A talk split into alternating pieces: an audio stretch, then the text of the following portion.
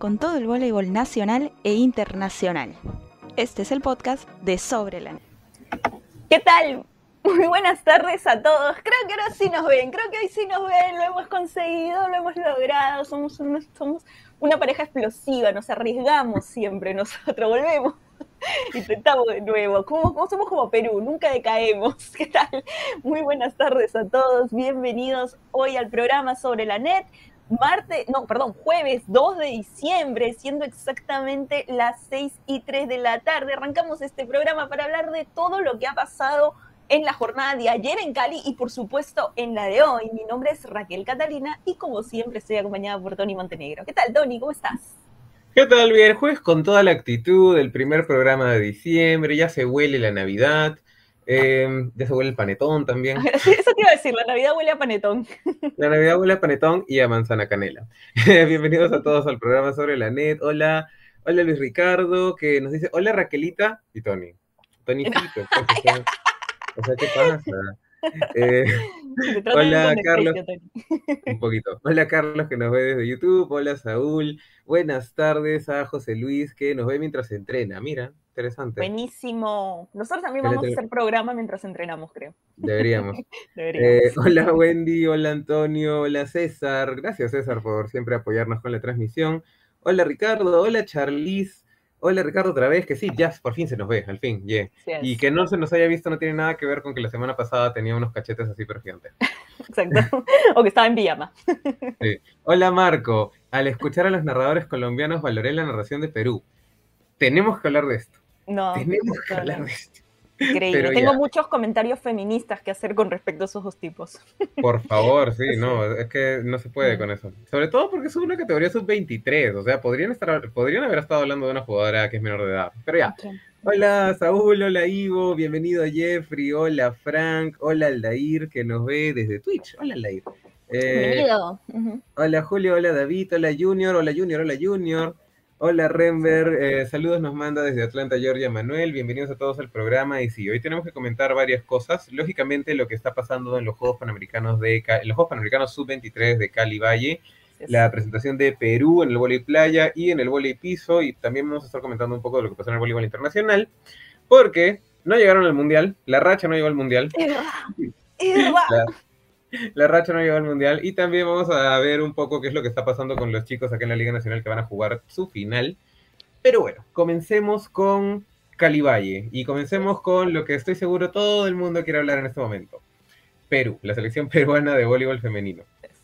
Sí, así es, Tony, porque hoy la selección nacional en un partido para muchos digno de lo que digno de una final en estos Juegos Panamericanos de Cali, donde ya vimos que obviamente el nivel no es top top, pero eh, es entendible. Muchas de las jugadoras o de los equipos que han venido aquí vienen con, eh, digamos, atletas que no han tenido continuidad en los últimos años en una selección nacional, así que es totalmente normal ver índices un poco bajos en general, ¿no? Que es justamente lo que hemos visto un poco ayer, ¿no?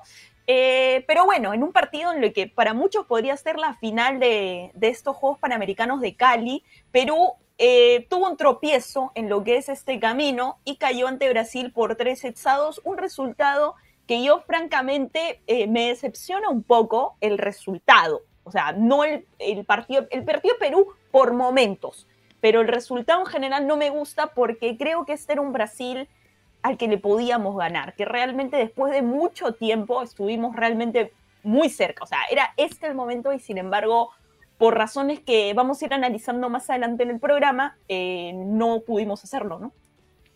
Claro, eh, esta selección de Perú llega como una de las selecciones mejor armadas en el sentido que es una de las selecciones que más tiempo ha tenido de preparación en el sentido de entrenamiento. No ha tenido partidos de preparación, en uno de los partidos de preparación se lesionó una de las jugadoras que supuestamente tenía que estar aquí. Exacto. Pero, a ver, hablemos de lo positivo. Este equipo de Perú sub-23 está logrando cosas que ningún otro equipo sub-23 de Perú había logrado. El hecho de ganarle a Dominicana ya es algo importante porque Perú nunca había logrado ganarle a Dominicana en una categoría sub-23. Y tampoco es que Dominicana esté invicto, pero porque alguna vez ha perdido con Colombia y con Cuba en un torneo panamericano, pero nunca han, no han sido campeones de una Copa Panamericana. Así que si mañana Brasil les gana a Dominicana, Dominicana va por primera vez no va a ser campeón de una Copa Panamericana Sub-23 o de unos Juegos Panamericanos Sub-23. Y eso también es mérito de Perú. Em, es uno de los equipos más agresivos que hay en el torneo. Es más, si vemos las estadísticas ahora, en este momento, y sacamos a Colombia de la, saquemos a Colombia de la mezcla porque Colombia es mantequilla. No, este, en Surinam. Sí, pues, perdón, discúlpenme. Surinam es mantequilla, no, no podemos apreciar bien las estadísticas de Colombia contra eso. Exacto. Pero Perú es el equipo, uno de los equipos que mejor ataca, junto con México, que también es un equipo agresivo en estas categorías, pero es uno de los equipos más agresivos que ha tenido Perú. El problema de Perú no está en la agresividad, por primera vez creo. El problema de Perú está atrás, que es un equipo que por las características físicas o matotípicas o como quieran ponerle, no debería de tener tantos problemas para la recepción como los tiene y lamentablemente Perú no recibe. O sea, me parece que me parece que la señal de Movistar tiene más mensajes de texto que las chicas reciben en la cancha. O sea, no, no es tan fácil para ellas jugar así. Realmente sí, es un tema que a mí, me, a ver, a ver, en términos generales, ¿cómo está la recepción en el campeonato? En general está baja, o sea, los equipos no están recibiendo, pero dentro de todos, Perú no puede ser el que peor reciba de todos los equipos sin contar a Surinam. Eso es grave, eso es un tema que tiene que encender las alarmas. ¿Lo va a solucionar Perú conforme avance el campeonato? Personalmente no lo creo se va a tener que adaptar a jugar así, recibiendo mal, con una Yadira intentando hacer magia y forzando mucho el juego por las esquinas. Eso es básicamente lo que, lo que va a pasar. Para que vean que no es un poco exagerado lo que estamos diciendo, eh, les voy a mostrar un poco las estadísticas que nos van a acompañar hoy día. ¿No? Mira, a ver, estas son las estadísticas en general de Brasil, que las vamos a ver después porque también hay cositas interesantes. Em, y bueno, acá en la parte de recepción. No veo. Ah, perdón, no lo he puesto. perdón, perdón, solo lo estaba viendo yo. Bueno, en la parte de recepción eh, tenemos a un Perú que en general está recibiendo 13.4% de, de es, eficiencia, ¿no, Tony? Eh, sí, no. efectividad, efectividad, perdón, esa es la palabra. No, no, no, es, no me vas a creer, es esfuerzo, effort, pero, pero digamos, digamos efectividad. Digamos efectividad, está bien. 13%, o sea, es un número realmente muy bajo y para los que siguen el programa siempre, nosotros hablamos mucho de estos números siempre y creo y no recuerdo un equipo que en un partido haya recibido tan bajo. Sabes qué, em, esta, esta cantidad de eh, bueno ya, este porcentaje de recepción que tiene Perú en esta categoría em, se veía, nunca hemos llegado tan bajo, la verdad. Mm. Eh, hemos llegado a tener 20, 22, 25, que ha sido justamente nuestra temporada de categorías bases en las que entrenó Natalia Málaga, que si bien tenía un esquema de recepción que no es mejor que este ni peor que este, simplemente era el mismo, el esquema de juego era diferente, no era un equipo tan agresivo, era un equipo que tenía una jugadora que hacía los puntos claves que tenía que hacer y todo un equipo obrero que no se equivocaba. Mm. Entonces, en ese sentido funcionaba bien. El problema ahora es que tenemos un equipo mucho más agresivo, tenemos un equipo mucho más certero en la net, tenemos un equipo mucho más alto también, son chicas mm. altas. Entonces, no podemos utilizar la totalidad de nuestro juego porque nuestra recepción está mal. Y lamentablemente, igual creo que no es algo que Perú va a poder solucionar en el torneo. Es algo contra lo que vamos a tener que aprender a vivir.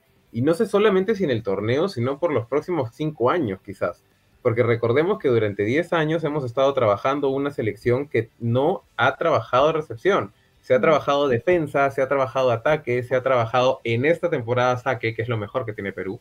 Pero durante los últimos 10 años no hemos hecho un trabajo específico de recepción y ahora nos va a costar. Eh, eh, sobre todo porque esta es una categoría sub-23, esta es una categoría que supuestamente nos tiene que durar 4 o 5 años más, por lo menos. Así es, Tony. Como tú, ha habido un, también ha habido un problema, Tony, para encontrar la libero de esta selección, porque, a ver, no quiero que se malinterprete, no se le está cayendo con palo a Paola Villegas, pero sí hay un tema de que, eh, digamos, Perú no estamos acostumbrados siempre a tener liberos en muy alto nivel y hoy, eh, digamos, en estos dos últimos partidos, yo personalmente no he visto a Paola Villegas en el nivel que quizás la hemos visto en la liga, ¿no? Y eso es a mí me preocupa. voy a leer algunos los comentarios antes de que no se nos caigan más. Hola Ángela, bien Ángela, hoy día salimos puntales por ti, específicamente. Sí. eh, saludos desde Nueva York, nos manda Nezra. A Ragelita, pásame la dieta, estás regia. Okay. No, por favor. Basta. Eh, saludos, bicho. ¿Cómo es la clasificación de Santiago 2023? Es un misterio que ahorita vamos a resolver, no se preocupen. Eh, Dominicana también está en nivel bajo, dice Frank. Perú le ganó la Copa Panamericana Dominicana en el Callao en el 2010, pero eso fue sub-20. En la categoría sub-23 es la primera vez que le ganamos. Gisela dice, el libro no está tan bien. Paolo, Kiara, 2% de eficiencia. 2%. Em, bueno, todo el mundo está diciendo de que la top top acá es Yadira y en realidad un poquito. O sea, es la que, es la que más está haciendo trabajo, pero es normal. Toda armadora que tiene una mala recepción eh, va a ser la que más chambea. Mm. Hay cosas positivas que hay que rescatar de este equipo que, muy además del hecho de que están atacando todas, muy aparte del hecho de que todas están siendo muy ofensivas, Kiara, Chabelita, Thaisa, Mapi, eh, eh, no quiero dejar a nadie, Kiara, Mari Carmen, Flavia, todas están siendo muy ofensivas, hasta Yadir está siendo súper ofensiva. Hay otra cosa que es interesante destacar, esta es una categoría sub-23 y tenemos a tres jugadoras que han estado en la cancha y que no han sido parte de un proceso de selección completo, al menos en bases que son Paola Villegas, justamente, que está en su primera convocatoria, María Paula Rodríguez, que nunca fue considerada en selección, selección bases, estuvo en preselección, pero igual, y Chabelita, que pudo haber estado en una preselección tranquilamente, pero nunca lo estuvo. Así que en ese sentido sí demuestra de que Perú tiene más de lo que sus selecciones bases han ofrecido. Y eso es bueno. El problema es que justamente este sentido que, de que hemos tenido de que solamente las selecciones bases tienen que alimentar a la selección, hace que jugadoras como Paola Villegas, que es buena, es una buena mm. jugadora, pero no tiene la cantidad de partidos en la cancha como para meterse contra Brasil y poder solucionar todos los problemas que les va a generar un equipo que tiene muchísimo más tiempo jugando y que juega una liga muchísimo más competitiva que la nuestra. Ese es el problema, porque en líneas generales, Perú debió ganar este partido. Duele, realmente duele, porque Perú debió ganar este partido. Porque lo medimos la vara con Brasil, porque es Brasil, y porque Brasil está acá, y porque Perú está acá, pero en general, Perú debió ganar este partido. Duele un poquito. Yo creo eso, soy convencida de eso. Creo que este Brasil es uno de los más bajos que he visto en mucho tiempo, porque el partido con Puerto Rico, realmente, yo vi el partido con Puerto Rico y me parecía un equipo que, de verdad no sé si iba a llegar, porque yo dije, a este equipo Perú le podría ganar y Dominicana también. Pero hoy fue otro Brasil, hoy jugó mucho más envalentonado pero fue básicamente porque Perú con una recepción muy pobre le permitió jugar, le permitió acomodar muy bien el bloqueo. Brasil defendió como si fuera Brasil mayores. Este Brasil ataca muy por debajo del nivel de un Brasil normal. Recibe también muy por debajo del nivel de un Brasil normal. Pero, ¿qué le resultó hoy? Que realmente nosotros no recibimos bien y acomoda el bloqueo. Nos hizo 19 puntos de bloqueo en 5 sets. No es poca cosa. O sea, es realmente un, digamos, para mí un poco alarmante. Van a decir que yo soy bien exagerada, pero a mí estas cosas sí me preocupan porque demuestra básicamente que Perú no tuvo juego por el centro. Básicamente Perú no jugó por el centro. A ver, las bolas que le armaron a Mari, a por ejemplo, le armaron 14 balones, solamente pudo meter 3.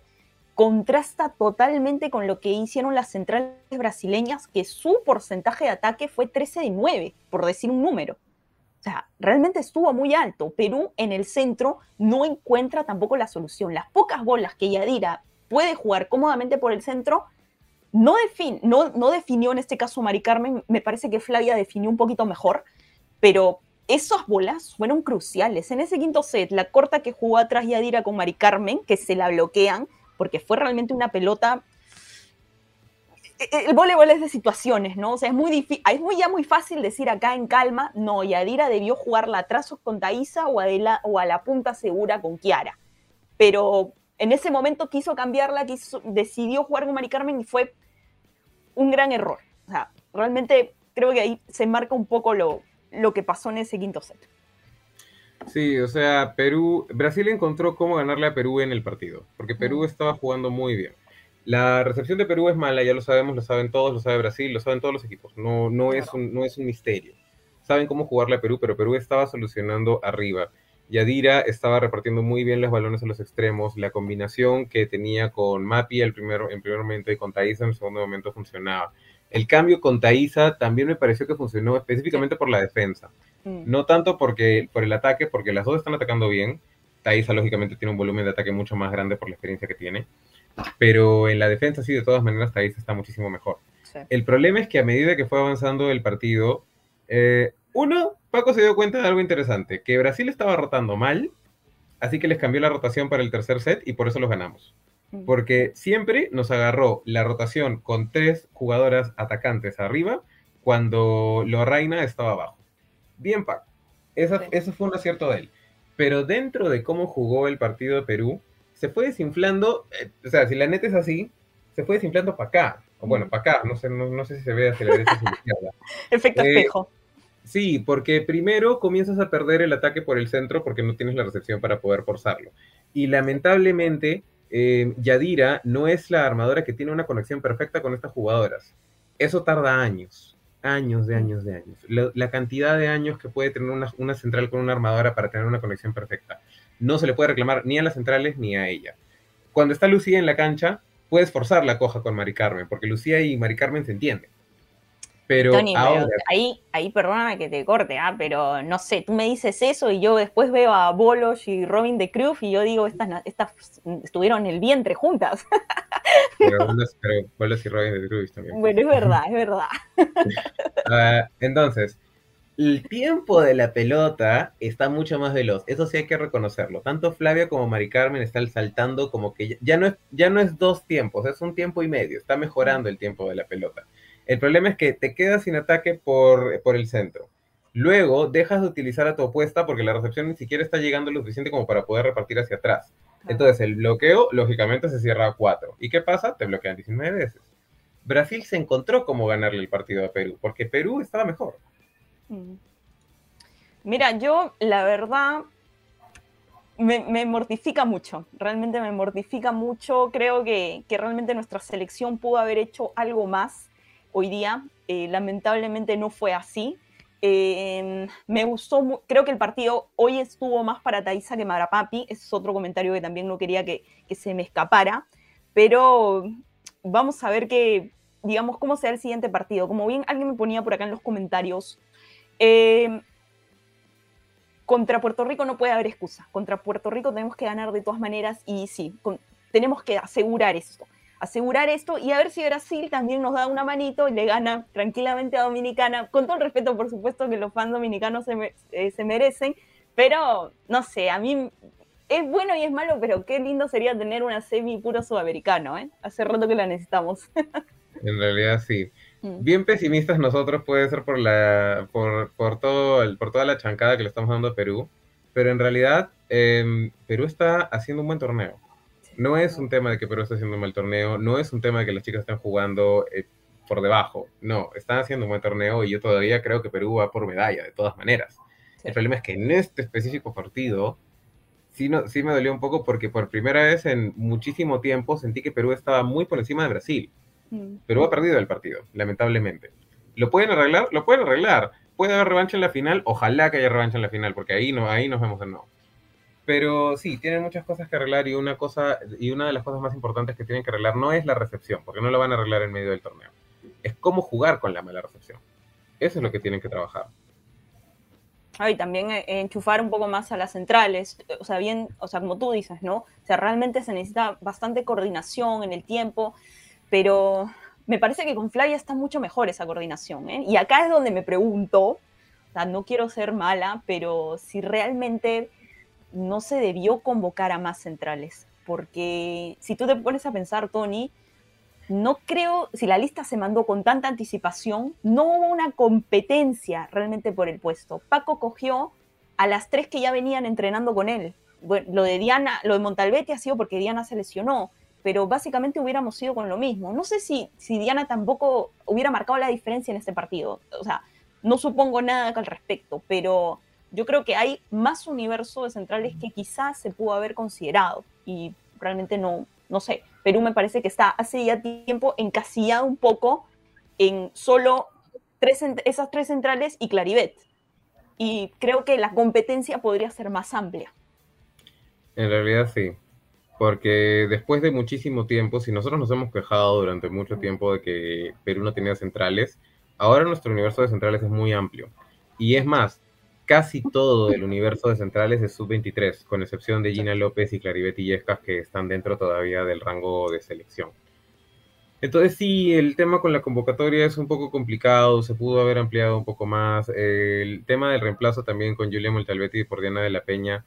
Eh, también me hace preguntarme si en realidad la lista tenía que ser mandada, mandada tan rápido. Mm. Porque si puedes hacer un cambio de último minuto, ¿por qué no puedes hacer un cambio de, último minuto para todas? O sea, Exacto. En ese sentido sí.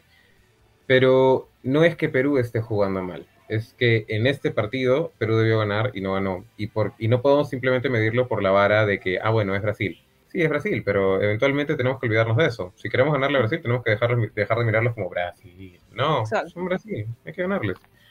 Em, a ver, vamos a leer comentarios porque el mundo está hablando y hay que y tienen que ser reconocidos los que Así es. Un, montón.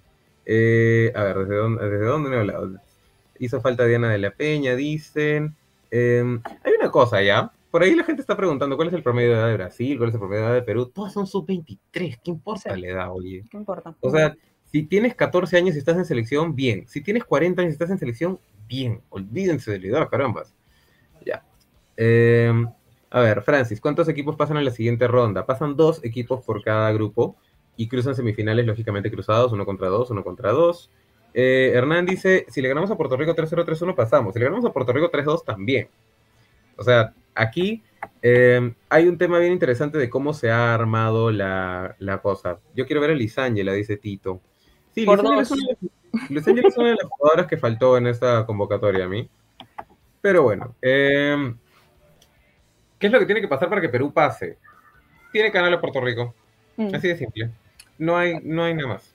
O sea, si perdemos, porque nosotros, a ver, nosotros vamos a jugar primero, antes que Brasil y Dominicana. Entonces, en el peor de los casos, pongamos que Perú pierde, ¿no? Ya, drama, drama total, ¿no? Pierde, no sé, si pierde 3-0, lo mínimo que puede esperar es que Brasil le gane 3-0 a Dominicana. no, pero igual Dominicana, ¿cuántos puntos tiene? Ya, claro. vamos así. Porque es marca, es, este, es puntaje Norseca, Tonia. ¿Es puntaje Norseca? Sí, es puntaje Norseca. O sea, 5. Eh, sí, pues o sea, sumas puntos por los set que ganas también. espera, por favor, manténgase en línea mientras comienzo a calcular de nuevo. sí, es puntaje eh, Norseca. Ya, ok, vamos así. Eh, primero va partidos. Así que en este momento Brasil tiene dos partidos ganados, Perú tiene un partido ganado y Dominicana tiene un partido ganado también y Puerto Rico tiene cero partidos ganados. Brasil tiene 8 puntos, que vienen 5 puntos de ganarle a Puerto Rico y 3 puntos de ganarle a Perú. Perú tiene 7 puntos, que son los 5 puntos de ganarle a República Dominicana y 2 puntos por haber perdido 3 a 2 con Brasil. Dominicana ahorita tiene 5 puntos. Entonces, Perú solo tiene que ganar. No, no, no, es necesario nada más, solo tiene que ganar. Mm. Porque si gana 3 a 2, Perú sumaría 7, 8, 10. Eh, con dos partidos ganados. Brasil tiene 8 y Dominicana tiene 5. O sea que por más 3-0, si gana 3-0 Dominicana, pasa Dominicana y no Brasil. Si gana por cualquier otro resultado Brasil, entonces pasan Brasil y Perú. Perú solo tiene que ganar, no, no, no, hay que pensarla tanto. Y en este sentido sí nos conviene mucho la forma en la que Colombia armó el torneo. Que es lógico, siempre vas a querer que el equipo más grande se enfrente con el equipo más chiquito en, primer, en el primer día. Eso normalmente a nosotros nos convenía porque éramos el equipo local. Ahora nos tuvimos que matar con Dominicana el primer día y con Brasil el segundo día. Pero ahora nosotros le vamos a poner la presión. Porque solamente ganándole a Puerto Rico haces que el que pierda el partido entre Dominicana y Brasil esté fuera. Así que en el sentido de Perú estamos bien. En el sentido de la selección estamos bien. Las chicas estamos bien. Solamente que el partido de hoy se nos fue. Sí, o sea, realmente sí. Molesta, pero se nos fue realmente espero, no, no sé qué tanto convenga o no, pero sí me gustaría ver como una revancha entre estos dos equipos. Ya se daría en todo caso en una final y ojalá sea así, porque no sé, ayer vi Colombia con Surinam y pese a que era un rival muy, digamos, accesible, con todo el respeto que el rival siempre merece, Colombia no me gustó cómo jugó, no recibió, pero absolutamente recibió muy por debajo del nivel. Eh, Argentina también con México se complicó muchísimo. México tiene un buen equipo, ¿ah? quizá pueda dar la sorpresa. Hoy, hoy día vamos a tener un panorama más claro, creo. Sí, el otro grupo me parece un poquito más interesante en el mm. sentido de México contra Colombia. Argentina ayer rescató un partido importantísimo, porque si perdían ese partido, eh, porque ese México le puede ganar a Colombia. El tema con México es el tema que siempre ha tenido México, que apoya mucho sus categorías bases, van creciendo, van creciendo, van creciendo, y eh, no es como acá en Perú que se apoya a la categoría mayores también. No, allá en México te apoyan en bases y luego te dejan. Entonces, eh, es difícil para ellos mantener una selección mayores, es difícil para ellos mantener una selección sub-23, pero siempre tienen una jugadora impresionante, siempre sale por ahí una Bricio, siempre sale una Isiordia, una Xiomara Sainz, una Melanie Parra. Eh, mira, por acá Junior dice, Argentina sin Mayer. Sí, pues, imagínate que Mayer hubiese estado en este torneo. Le costó, ¿ah? Ayer tuvo que cambiar la armadura, me parece que terminó armando Yardino, pero no sé, también el ingreso de Corso le dio otro aire a Argentina, pero fue un partido, la verdad es que en ese quito set pudo haber sido para cualquiera, Tonia. Mm. Argentina ya rescató, rescató ese partido de una manera increíble. Eh, vamos a ver cómo le va hoy día a Colombia contra Argentina, lógicamente. Lo peor que le puede pasar a Colombia es que hoy día le gane a Argentina. Y lo peor que le puede pasar a Sudamérica, en realidad. Porque a, mí sí me gustaría que haya unas semifinales entre todos sudamericanos, como para demostrar que por más que Norseca tenga más torneos y más competencias y más apoyo y un padrino. Y todo. Y bla, bla. Sí, también dice que faltó Farriol, totalmente. Argentina, Argentina tiene un equipazo en esta categoría, no, no hay que negarlo, solamente que no está aquí. Mm. Em, Ahí me pedían Tony que muestre la tabla porque desconfiaba. Bueno, no, entendí bien. O sea, no sabía si, si el Aarón, me parece que fue, si no sabía eh, cómo era la puntuación norseca o no estaba seguro de si realmente se estaba usando la puntuación norseca. Pero bueno, ahí te la muestro. Eh, cinco puntos para Colombia por partido ganado, cinco puntos para Perú y cinco puntos para, para Brasil. Pero esto es de ayer. La nueva tabla todavía no la mandan, la van a mandar al final del día pero sí, solamente es para, para dejar, digamos, eh, demostrado que es puntuación norseca. Acá Marco nos pregunta si, bueno, si, que, si Puerto Rico nos puede ganar. Yo no creo que nos pueda ganar, pero sí creo que Perú es capaz de perder un set por la mala recepción que tiene, específicamente. No, no es un equipo que recibe bien y la recepción lamentablemente es lo que le da el juego. Este es un Perú que mientras tiene el saque es más peligroso que no debería ser en un equipo, pero bueno, hay que vivir con eso. En un equipo normalmente tu combinación de recepción, armado y ataque debe ser la que más te funciona. Bueno, tenemos un equipo que funciona muy bien en el servicio, hay que hacerlo, hay que funcionar con eso. Y yo sí creo de que podría haber una final Perú-Brasil, ¿eh? que es lo único en lo que concuerdo con esos narradores. Qué terrible. Yo terminé, desde ayer le terminé sacando el, el, sonido porque era realmente, no sé, no sé quién los pone ahí. No sé qué pasa con Panan Sport, eh, porque en playa también, ayer estuve viendo el partido de playa y realmente los comentarios no solamente eran, a ver, porque puedes tolerar que no sepan de volei, como pasaba en Claro, ¿no? Que era una transmisión bastante amateur, ¿no? Con respecto al deporte en sí. Pero hay comentarios, la verdad es que tan, tan desatinados. Por ahí leía comentarios que le habían, primero a, a Chabela, que parece que, o sea, no me parecen que sean comentarios en un que se tengan que hacer en un deporte, ¿no? Si estás en otro tipo de páginas o en otro tipo de transmisiones, adelante, pero esta es una transmisión de deporte, de volei, no, no creo que tengas que halagar otro tipo de cosas. Por ahí a Thaisa también algunos comentarios, la verdad es que no sé, no, no sé si es mi ola muy feminista, pero la verdad es que no, no me gustó para nada. Para mí el tema es el siguiente, imagínate imaginémonos todos ser una deportista que durante 10 años ya para este punto ha entrenado básicamente todos los días, que levanta toda la cantidad de pesa, que le gana a otras mil niñas que están queriendo estar en esta selección, para que un comentarista te reduzca a tu figura. Imagínate. Exacto. O sea, que no, puede, no puede ser, la verdad es que, que, en pleno, después de tantos movimientos que hay, ¿no? O sea, tanta intento, intento de concientizar a la población sobre los comentarios que se deben hacer y los que no, lo que es correcto y lo que no, eh, lo que antes estaba bien visto, pero ahora no lo está. Y con justa razón, y después viene este tipo y que yo, la verdad es que no sé qué pasa con, con Panan Sport, no, no escuchan, obviamente tienen mil deportes, pero yo los únicos dos que veo, porque la verdad es que no he podido ver más, los únicos dos están totalmente fuera de lugar, o sea, realmente penoso. Sí, acá Yeshu coordina contigo, fuera de lugar. Eh... Aldair dice que le regalaron a los dominicanos la Copa Panamericana Sub-23. No, sí la ganaron. Eh, el tema con los comentarios también es. Lo de Flavia. Ah, mira, Tony, eh, acá pusieron lo de Flavia, que Flavia parecía nacional, parecía brasileña. Nacionalizada brasilera, le dijeron, porque se llama Flavia. porque se llama Flavia. A ver, hay un estereotipo de los peruanos, o sea, los peruanos, ¿cómo tenemos que ser según él? O sea, porque Flavia, según él, Flavia no es como todos los peruanos. Entonces, ¿cuál es el estereotipo de ese señor con la gente de Perú? O sea, ¿cómo tenemos que ser según él? ¿No? Porque a mí eso me molestó bastante. O sea, me parece no solamente un comentario desatinado, sino ya en un punto eh, racista, discriminatorio. O sea, realmente desatinado totalmente, ¿ah? Sí, o sea, ah, ya, la Copa Americana Sub-23 en la que hubo sudamericanos no cuenta. Eh, pero sí, o sea, ¿y por qué? ¿Por el nombre? ¿Porque se llama Flavia?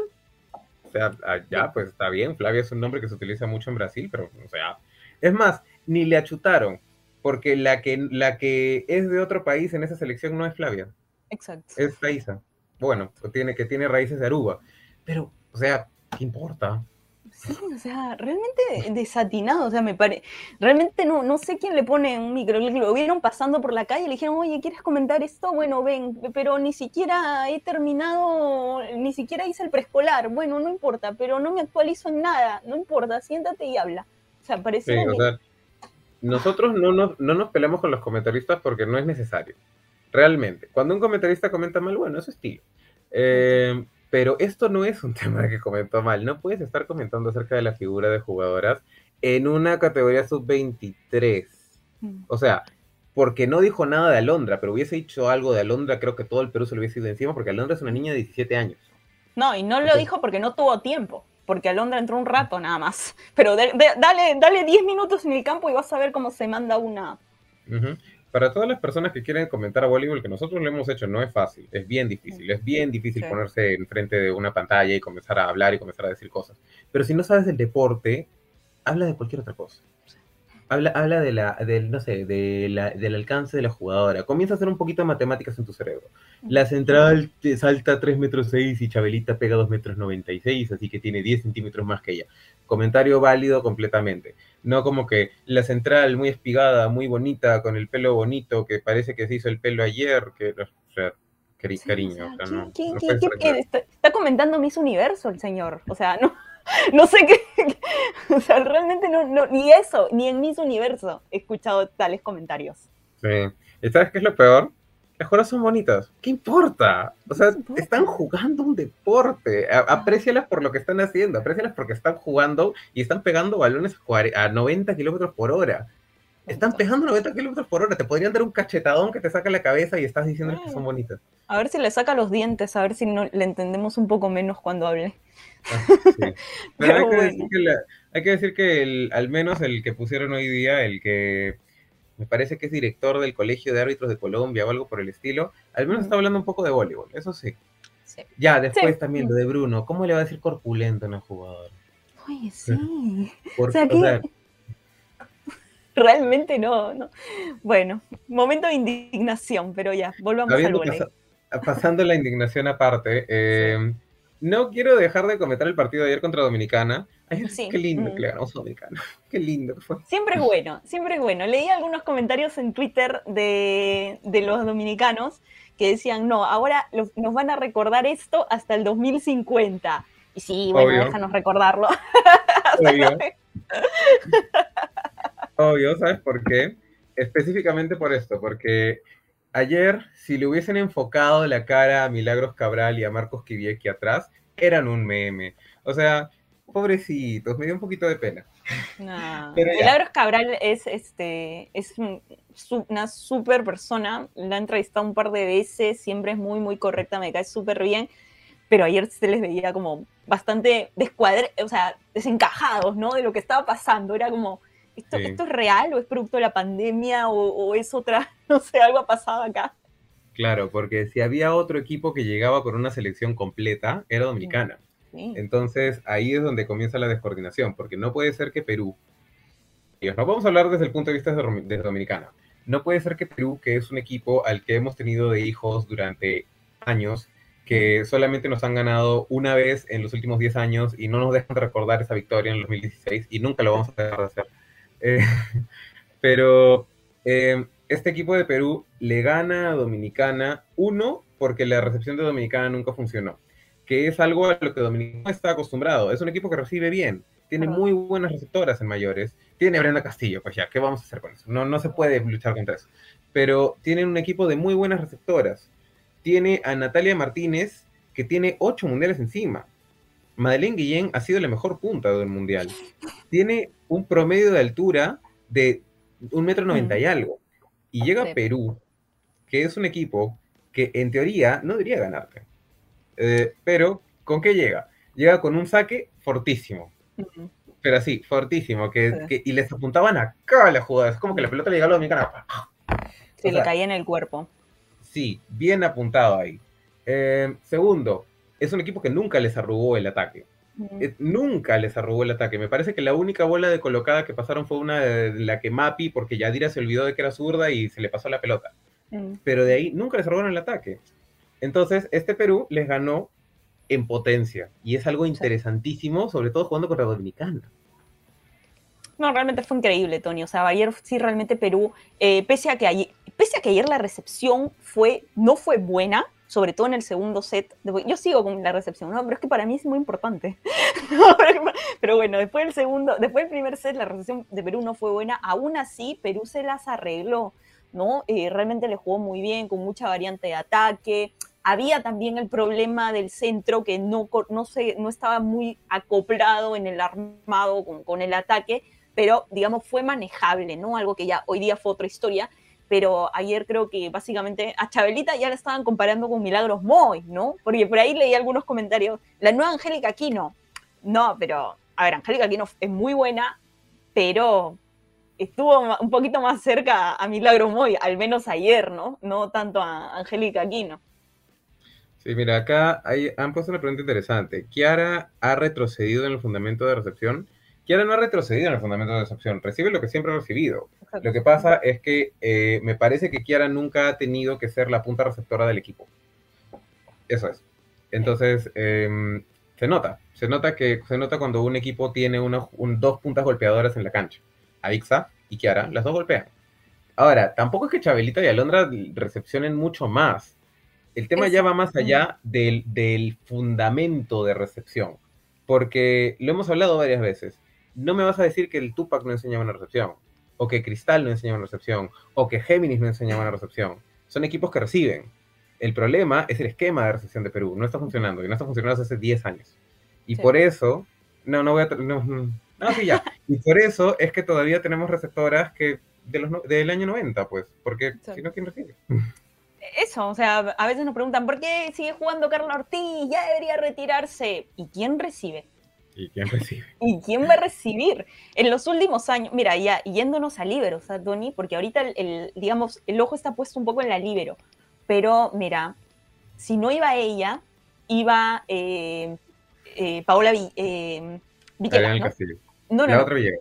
Villegas, exacto. Que nunca fue, digamos, como de súper destacada en su generación, ¿no? Siempre fue un poco para acá por taqueda no tenemos a Taqueda ya, Taqueda se dedica a otras cosas. La otra líbero de esa selección, Francis Mendoza, tampoco está disponible. Eh, Andrea Calderón tampoco. No sé si Valentina Carrasco llegaba, me parece que no. No, no, no llegaba. Es Pero ponte a pensar, o sea, realmente hemos perdido las últimas líberos seleccionables de esos años porque realmente no hemos tenido hasta el momento la necesidad. Tenemos a, Esmeralda Sánchez que va a jugar un buen tope de años más y también está Miriam Patiño, que también puede jugar un par de años más. Eh, entonces no nos hemos preocupado tanto. Y después de todo así, o sea, después de Esmeralda, está ese vacío hasta Miyuki, que tendríamos que ver cómo va evolucionando, pero hay un vacío y lo de Ariana del Castillo también, como tú lo mencionabas, la libero del Deport, Yo no entiendo por qué no se le consideró si en la liga, para mí, jugó mejor que, que las que convocaron. Pero no sé, parece que no pasó mucho tiempo desde la liga hasta ahora y ya no lo recordaban, creo. Claro, o sea, tampoco es el tema como tú decías de Chancara, Paula Villegas. Este equipo está jugando. No es que no esté jugando, este equipo está jugando. Lo que pasa es que por el mismo hecho de que dentro del juego se están viendo las falencias, podemos hablar de todas las cosas que se han estado haciendo mal durante los años. Y esto también va un poco al tema de cómo es que simplemente jugamos al parche y no a tener un esquema de juego, porque vamos parchando. Hace eh, cinco años no teníamos centrales, todos son centrales, ¿ok? Ahora tenemos un universo grande de centrales, no tenemos un universo grande de liberos. Ah, ok, nos falta liberos, todos son liberos. ¿Y qué va a pasar en cinco años? Otra vez, no, vamos a tener puntas. Ah, todos son puntas. no, pues, o sea, tienes que tener un esquema de cómo vas a ir trabajando el juego. Porque estamos saliendo de una pandemia, cuídense de la nueva variante, porque estamos saliendo de una pandemia, eh, no se nota, pero en dos, tres años se va a notar ese vacío generacional.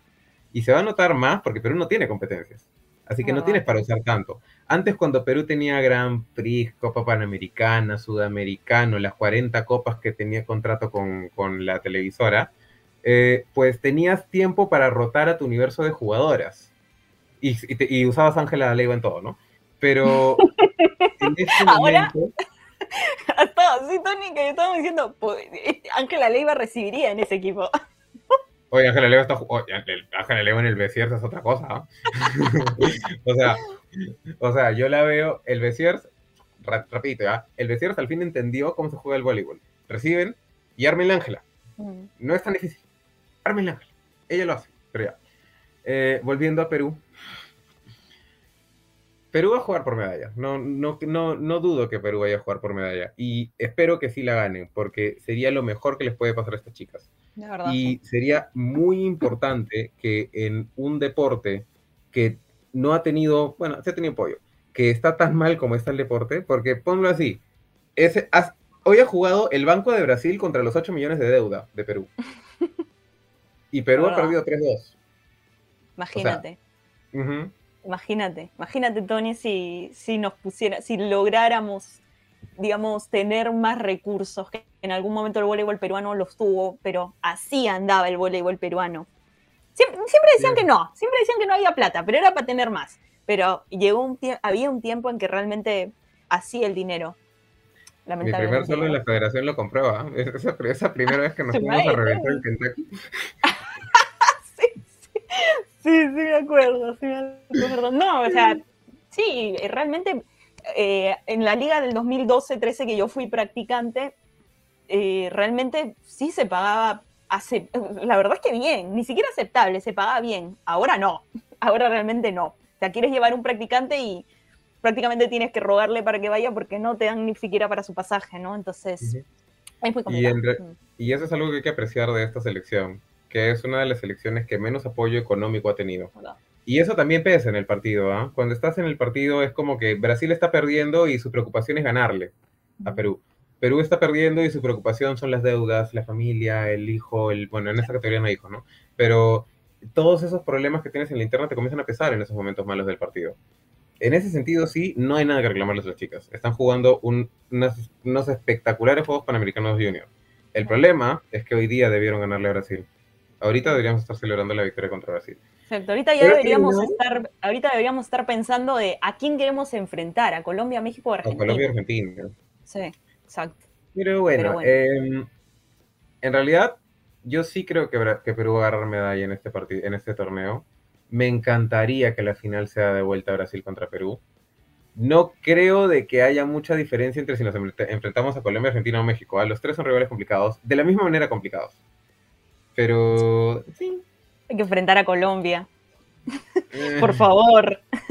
Bueno, enfrentamos a Colombia en playa. Sí, eso es justamente lo que seguía Tony, que justamente lo puse ahí en la esto, porque, a ver, si en piso las cosas, bueno, están yendo, parece que van a ir bien, en playa estamos encaminados también, porque Alca y Gabona le ganaron a Honduras, fue el primer partido, ¿no? Guatemala. Ah, no, Guatemala en el primer partido. Guatemala. Guatemala en el primer partido cayeron ante México en la verdad lo que fue para mí un partidazo. El primer set levantó 5 set points Perú, o sea, fue realmente, fueron realmente muy guerreras, ¿no?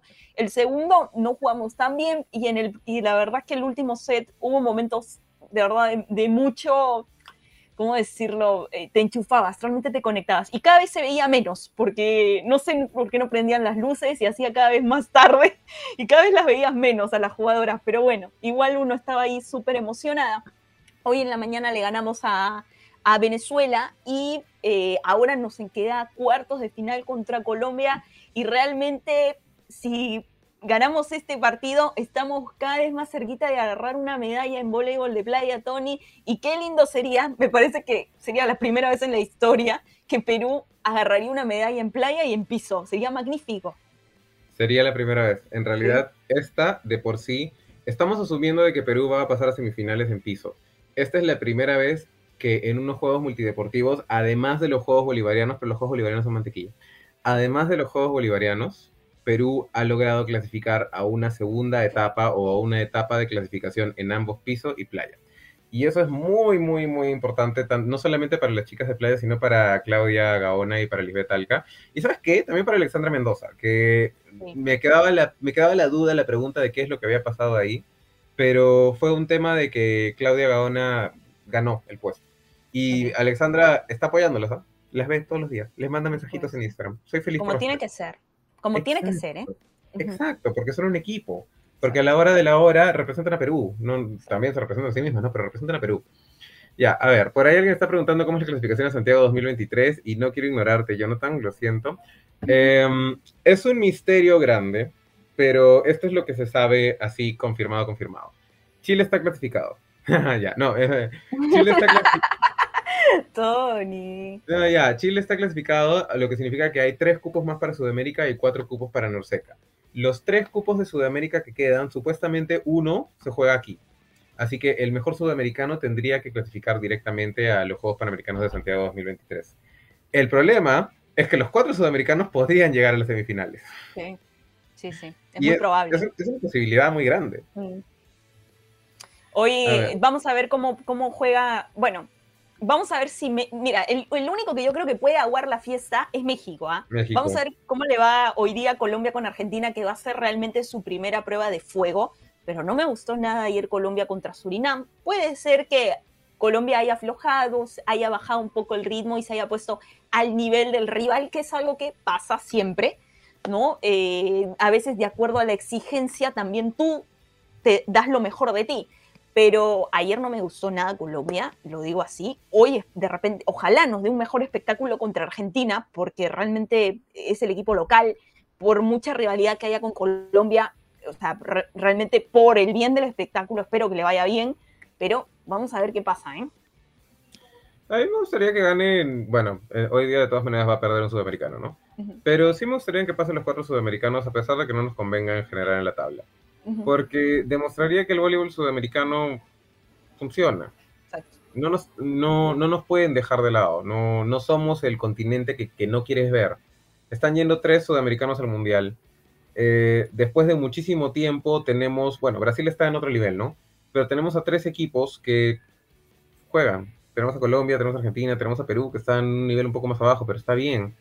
Eh, Venezuela sí se une. Entonces, no podemos descartar el voleibol sudamericano y qué bueno que le estén, que estemos ganando la Norseca en este sentido. Ahora, Dominicana podría pasar, podría pasar, pero para que Dominicana pase tiene que suceder lo siguiente. Primero, eh, no, para que Dominicana pase le tiene que ganar 3-0 a Brasil. Así de simple. Sí, Perú ya prácticamente tiene, o sea, Perú está con un pie y medio en semifinales. O sea, ya si quiere estar con los dos completito y segurísimo para irse a almorzar tranquilito mañana, tiene que ganar a Puerto Rico. Es lo que tiene que hacer.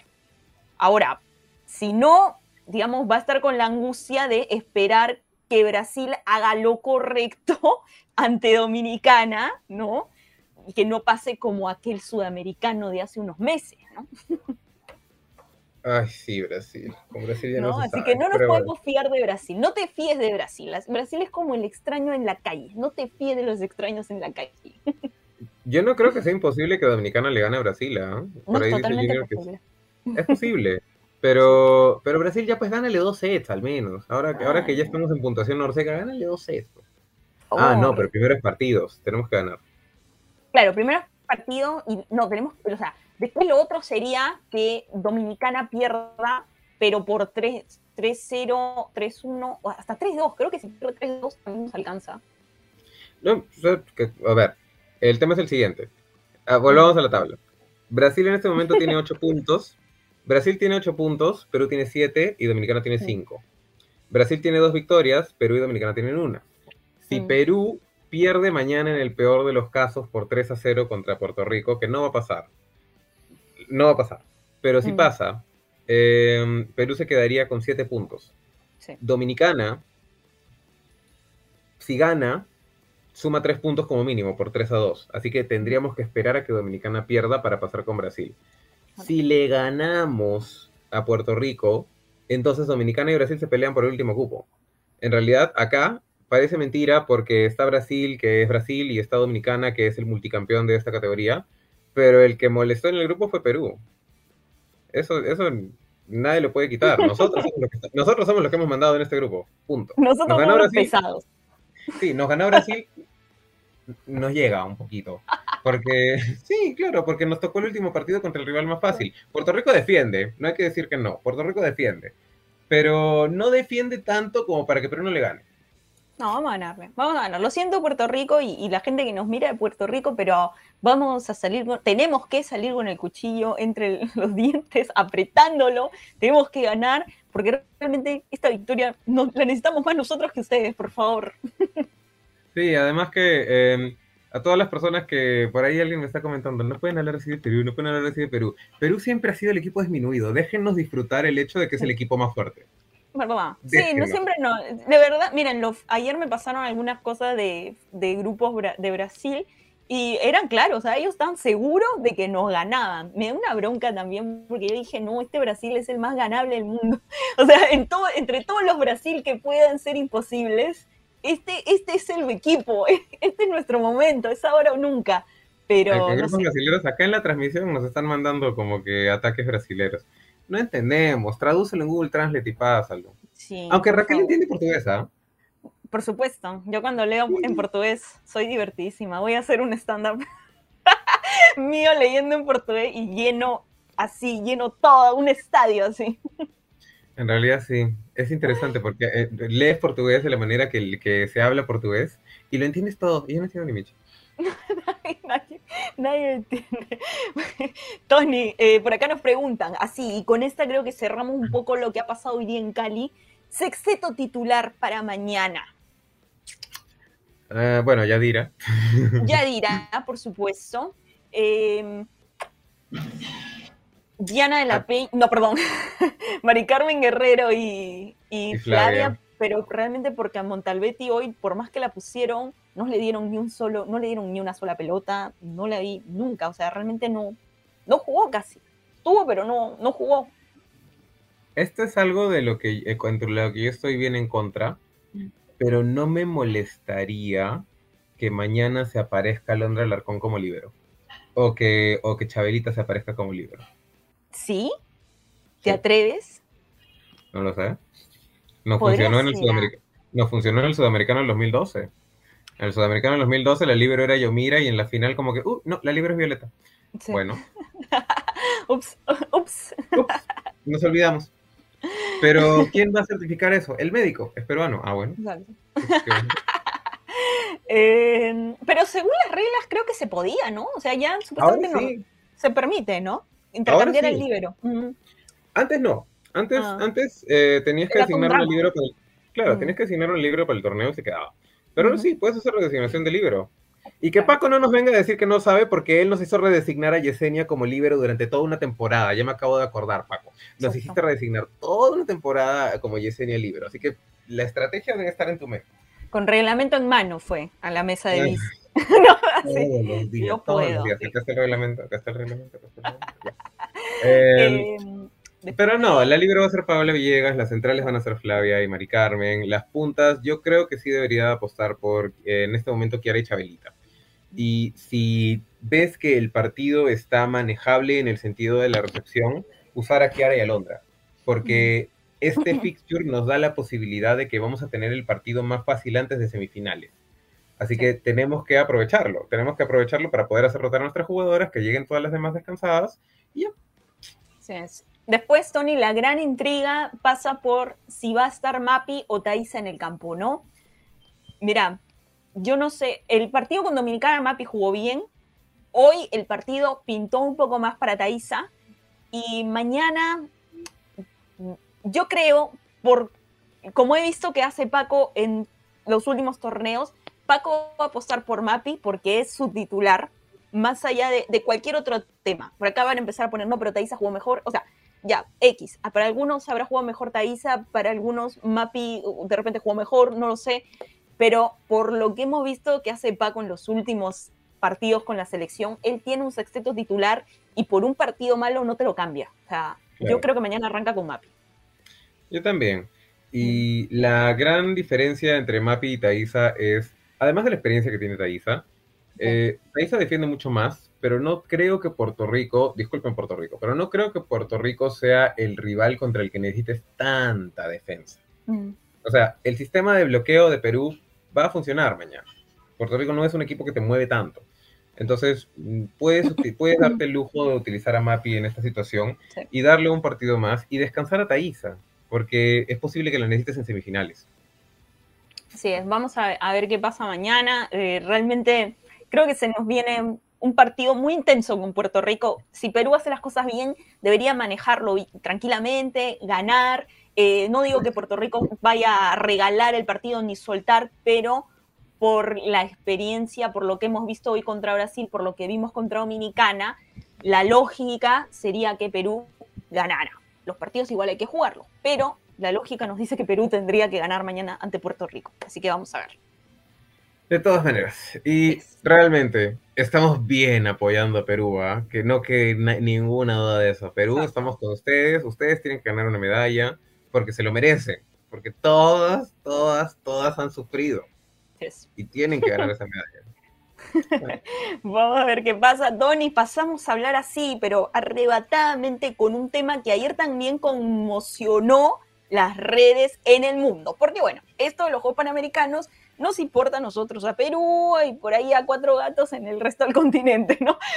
Porque realmente es una categoría todavía no muy vendible, pero a nosotros nos, nos importa y por eso le hemos dado una hora de programa casi, ¿eh? Oye, sí. pero, pero la verdad es que ayer el, digamos, el resultado que generó pánico entre la población mundial no fue que por fin Conegliano, Tony, por fin, después de 720 días, desde aquella vez que perdió contra el Perú ya, el 12 de diciembre de 2019, volvió a perder.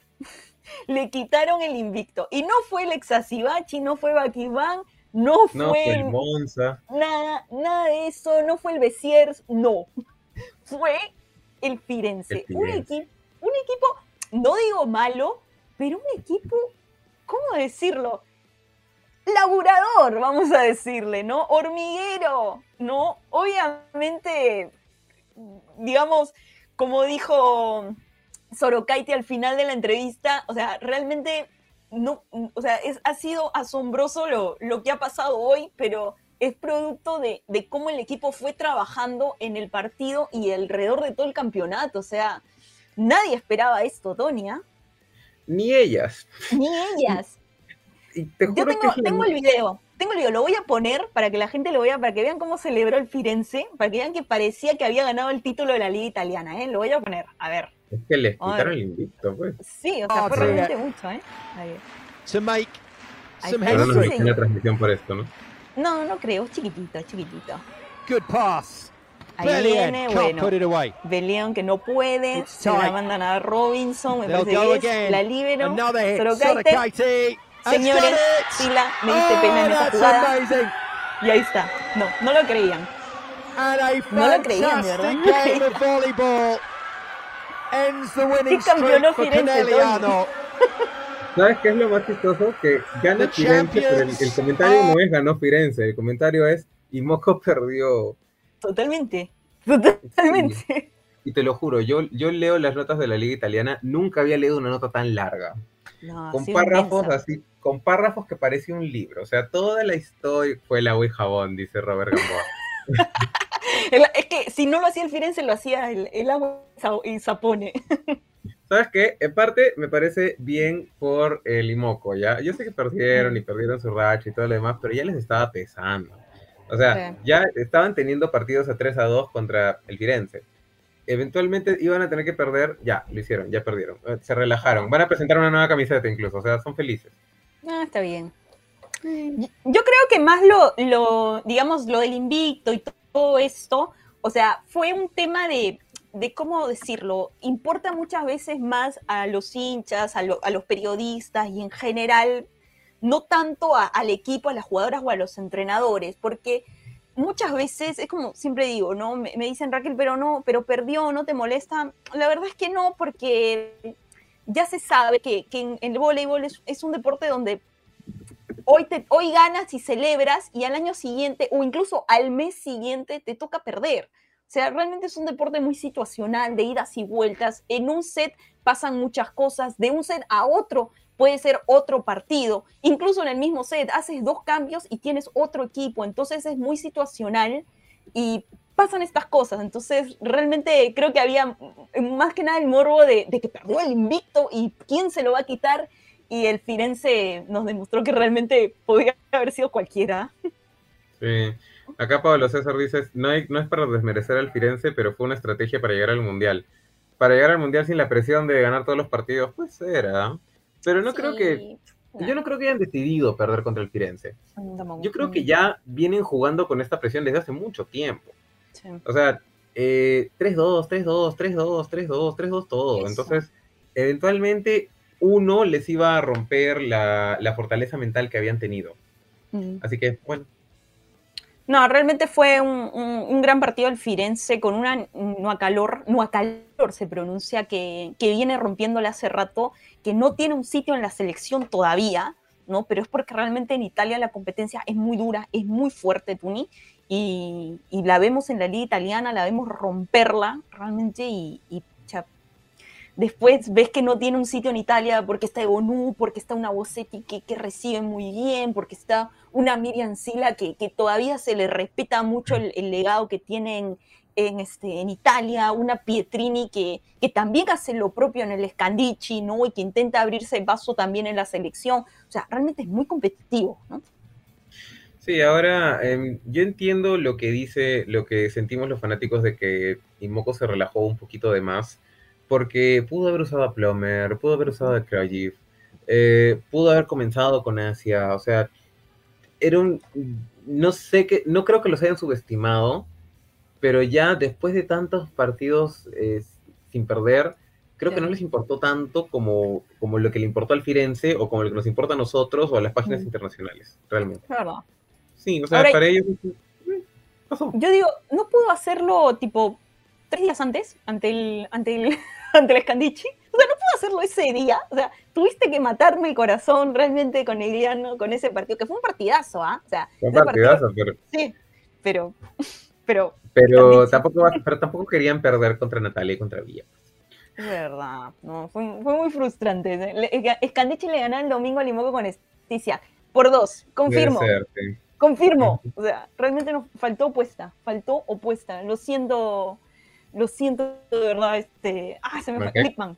No, Lipman. Ah, Lipman. O sea, lo siento, pero. Pero ya, eh, muy aparte del hecho de que se rompió la racha, sigue siendo el Imoco, sigue siendo uno de los equipos más temibles del mundo. Eh, realmente crea una expectativa. Es más, siento que crea mucha más expectativa para lo que puede ser, lo que puede pasar en el mundial. Porque si llegas invicto y, te, y juegas contra el Bank invicto, mm. tienes una presión extra. Pero ahora que ya se perdió, y que el Bakisban llega como el equipo hasta cierto punto un poquito más arriba, entre comillas. Eh, se hace una competencia más interesante. Ya los pusimos en la final, ¿no? Para nosotros la final es Bakisban y Moco y no. No, es, que, es, que, el Fenerbahce tiene muchas subidas y bajadas. O sea, el otro día también no me gustó nada ese partido contra, contra Exasibachi, que yo sé que lo han levantado mucho por el hecho de que está jugando más este la brasileña, ¿cómo se llama? ¿Del eh, No, del Fenerbahce. Ana Cristina. Ah, Perdón, de verdad me olvidé, pero es porque yo olvido todo siempre. Eh, o sea, yo sé que lo levantaron mucho, que les, sobre todo los medios brasileños, nos resaltaron que ella había jugado muy bien, pero a mí no me gusta eso. Y verdad, Tony, no te había comentado, 8 millones de euros ha ofrecido el Fenerbahce por Paolo Gonu. ¿Sabía? ¿Leíste eso? No, no lo leí. 8, 8 millones de euros las, por las próximas tres temporadas. O sea, tirando la casa por la ventana y la Zareva mordiéndose las uñas. ¿Quién, quién tenía el récord? Kim Jong-kyung, ¿no? Kim Jong-kyung llegó a costar 1.5 mm. millones de euros al año. Sí, si, sí. Mm. Si están tirando 8 millones por tres temporadas, 8 entre 3 es 2 punto algo. Se rompería el esto. Ah, no, Shooting, Shooting tiene el récord. Creo que lo tiene Shooting, pero Paola estaría cobrando, o sea, lo que pasa es que el Bakisban es el que ha puesto la plata en la mesa, o sea, es el que ha dicho quiero a Paola o no, sea como sea, pero me parece que lo hace más para desarmar al equipo, no porque lo necesite, porque es tiene hack, lo hace por desarmar. El que es lo mismo que quiere hacer es así, el Fenerbahce, lo hacen por desarmar, no por realmente otra, otra razón. Entonces, no sé, supuestamente quieren que ella en enero esté en, un nuevo equipo que podría, podría, eh, pero ¿cómo sería el, trato? No sé, 1.5 millones por lo que queda en esta temporada y a partir de la siguiente te pago 3 y en la otra tres más, o sea, ¿cómo sería, no? No sé, pero la ventaja, esto es algo que vamos a comenzar a ver en el voleibol y me parece espectacular, porque ahora que se puede hacer transfers por una cantidad mucho más grande de tiempo, o que, bueno, en realidad no, pero la FIBB ahora está aceptando los contratos no por un año, sino por hasta cuatro años.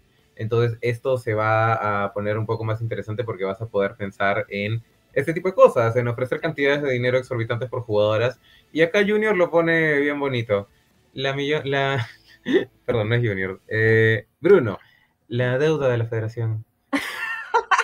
Ahí se va, con Paola. Paola, se va caminando a Turquía y mira la Federación Peruana de Voleibol. permiso, permiso, no me, no me toques que me ensucia. No, había una frase, ¿cómo era esto que tiene? No me toques, soy famosa. Así. No me toca mm. Bueno, pero bueno. El que puede, puede, pues, Tony. Esa, es así. El que puede, puede. O sea, si, si eres Paul Gonú, Estás bien. No, pero, no se va a ir, ¿eh? Por ahí me dirían, no, Paola, donde se vaya, eh, tiene que ir con Sila. Y yo creo que esa va a ser la condición. Ok, me llevas a mí, pero tengo que ir con mi hermana Sila. Porque yo sola no me voy con ustedes, ¿ah? Por favor, ubíquense. A la, a la dominicana que te dan en, no es 2 por 1 pero te dan 2 por 1.5. Eh, o Canadá, que también Canadá hace eso. y que no es malo la idea. ¿eh? O sea, es como que, ah, ya, necesitas una central, pero te llevas a mi libro. Porque necesito que ¿cómo, ¿Cómo se le dice? Eh, Bogo, le dicen, ¿no? Bogo one, get, get, get other. ¿No es así? Bogo. Así no se dice. Ah, ah, sí, pero, pero no sé cómo se dice. O sea, sí entiendo lo que, dice, pero no Buy one, get other. Creo que es así. Eh, Cristian nos pregunta cuánto ganó Leiva en el PTT. Preguntémosle a Leiva. Ah, verdad, feliz cumpleaños, Zenaida. Feliz cumpleaños, Zenaida Uribe. Feliz cumpleaños y gracias por traer a la mejor jugadora que va a pisar esta Liga Nacional en toda la historia.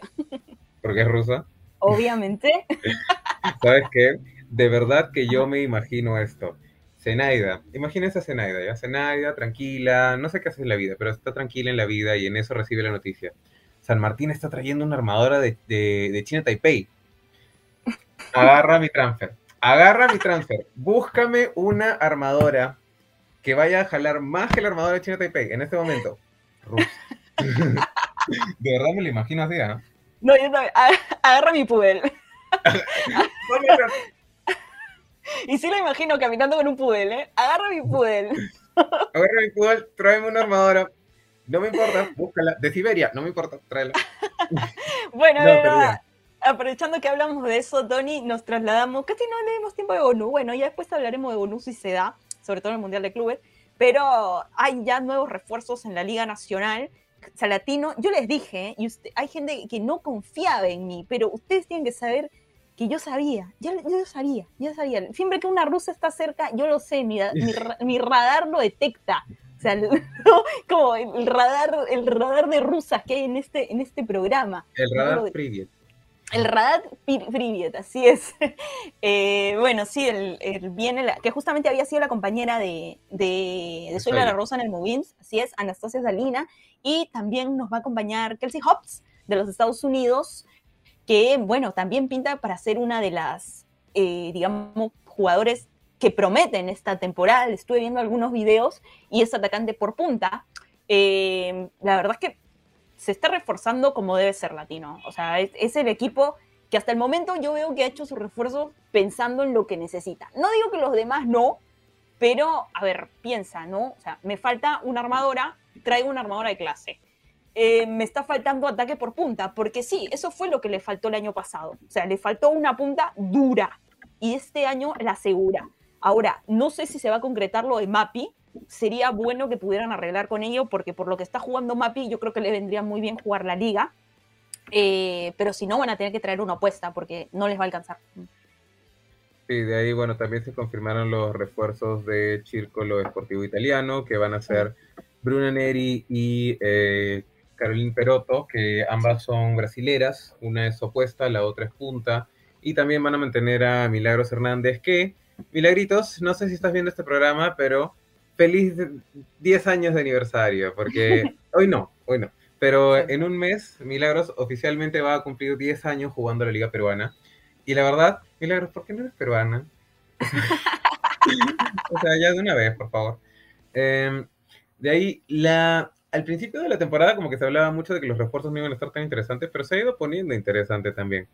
Y bueno, hay dos refuerzos más que todavía están ahí firmando papeles, en conversaciones, pero Golazo de todas maneras va a eh, retener a Vanessa Caicedo, que es la jugadora que estuvo en Latino la temporada pasada, y está trayendo una central también, pero todavía está en conversaciones de quién va a ser esta central, así que todavía dejémoslo ahí. Hemos escuchado el nombre, pero, pero la vamos a dejar picando, así. Sí, sí, sí. Pero es una cara conocida, por ahí. Es una cara conocida. Bien, un poco al norte, un poco al norte. Ajá. Y de ahí, em, Alianza Lima, que está hablando con una armadora brasilera, que también es una cara conocida, pero... Nunca ha venido a Perú, pero es una cara que apenas ustedes la vean van a decir, tú estuviste ah, acá te conozco. Tu cara me suena. Tu cara me suena, así. Sí, no, no, pero todavía también están en conversaciones, aunque por el tuit de Aparicio, que ya confirmamos que sí es verdad, debe ser verdad. Pero sí, así que vamos a tener entre cuatro a cinco armadoras internacionales, porque va a estar Salina, eh, espera, no me quiero equivocar con el nombre de la de China Taipei. Ji Chen Yang. Ya, Min Chin Yang. Ji Cheng, Ji Cheng. Ji Cheng, ya. Ji Cheng Yang. Ya, de ahí, ¿alguien, ya, ¿alguien, ya adivinó por, alguien ya adivinó por ahí, ¿eh? Ji Chen Yang. De ahí vamos a tener a Isabela Vallebona, porque todavía no está confirmado, pero puede ser. La armadora brasilera de Alianza, que todavía no está confirmado, pero que más que nada va a ser. Eh, no, sí, eh, ustedes cuando la vean van a decir, esa cara me suena. Esa cara me suena. No, la gente ya, la, gente es, es, un golazo acá cuando... Eh, sí, ahora ya no voy a tener que tener cuidado para decir esa palabra, pero la gente ya lo va poniendo por todos lados. Sí, ya saben ya. Em, de ahí, ¿quién es la otra armadora extranjera? Yo sabía que eran cuatro o cinco. Ah, y Paula Salinas, que regresa de Depor. Así es. Y Elena, la metemos a Elena. No, ah, pero para los que quieren meterse en esta discusión, Ji Cheng no es la primera jugadora asiática de la liga, es Elena. Es cierto, es cierto. O sea, no hay que olvidar, Elena es peruana, pero nació en Kazajistán y es la primera asiática en jugar esta liga. Así que, claro. corríganse, Y campeona, y Elena.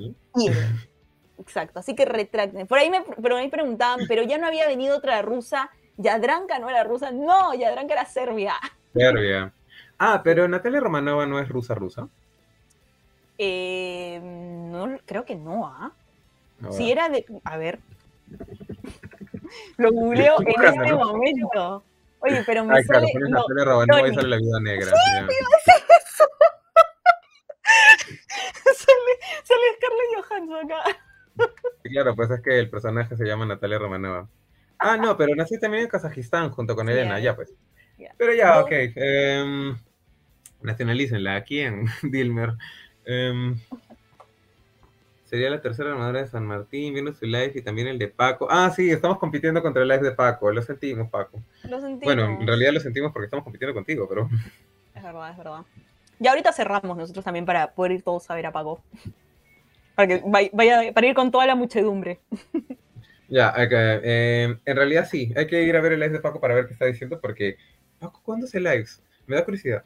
A mí también. Bueno, vamos a ver qué pasa. Eh, esa era la noticia, es un poco que, que esperen, mi perro tiene una comezón salvaje. Ya, este, eh, esas eran un poco las noticias de la liga.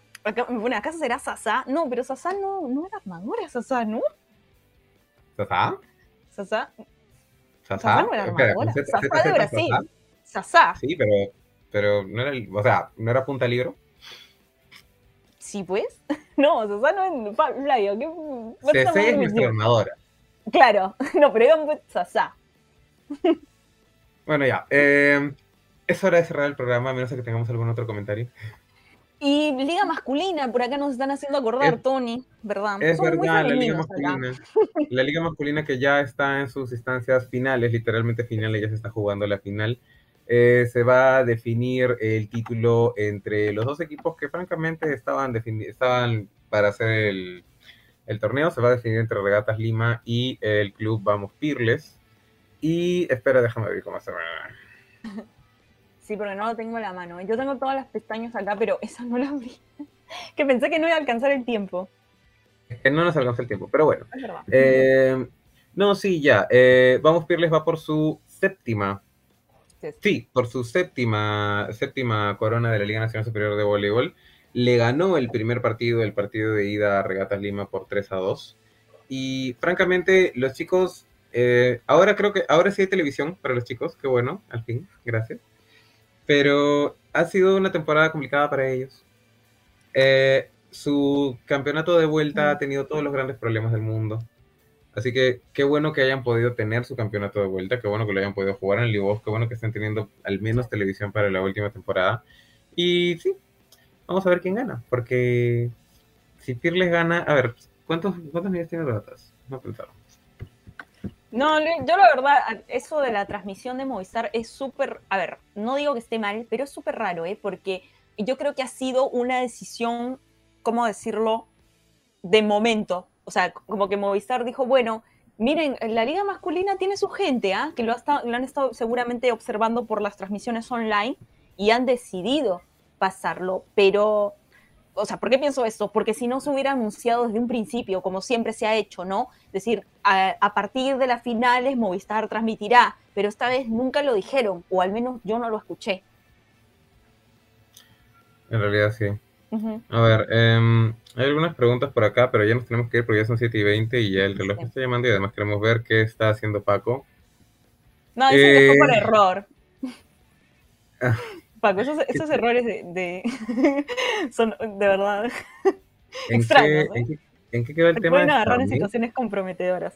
¿Qué? Sí, ¿en qué quedó el tema de Starnet? ¿Qué, ¿Qué, pasó con Starnet? No recuerdo. Starnet, mira, hay dos temas. Starnet y Olazo iban a presentar reclamos. Starnet por el tema de, de, qué calendario es y Golazo también por el tema de qué calendario es, porque a Golazo ya no le están dejando hacer jales nacionales porque supuestamente él ya los cumplió.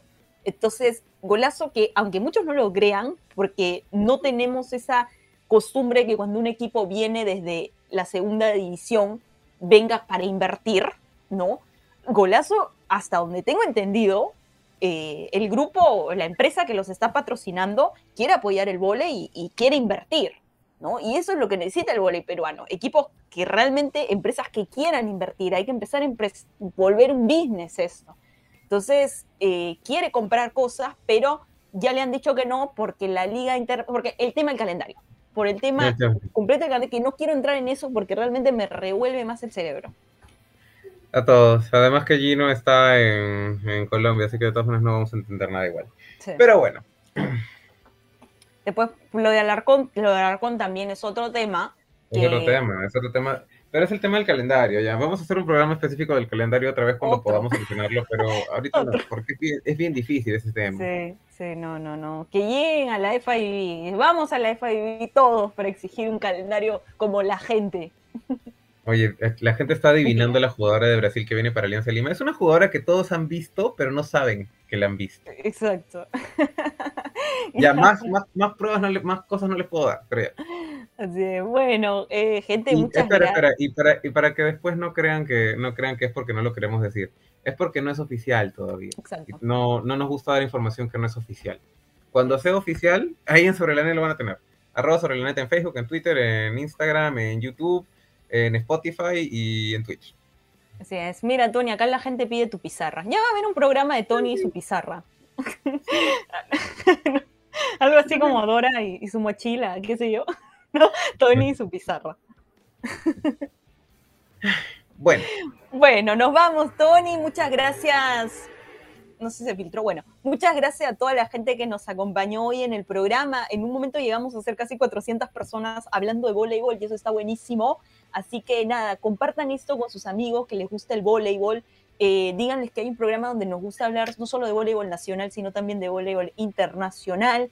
Eh, compártanlo en sus redes, eh, déjennos estrellas, nos ayuda muchísimo.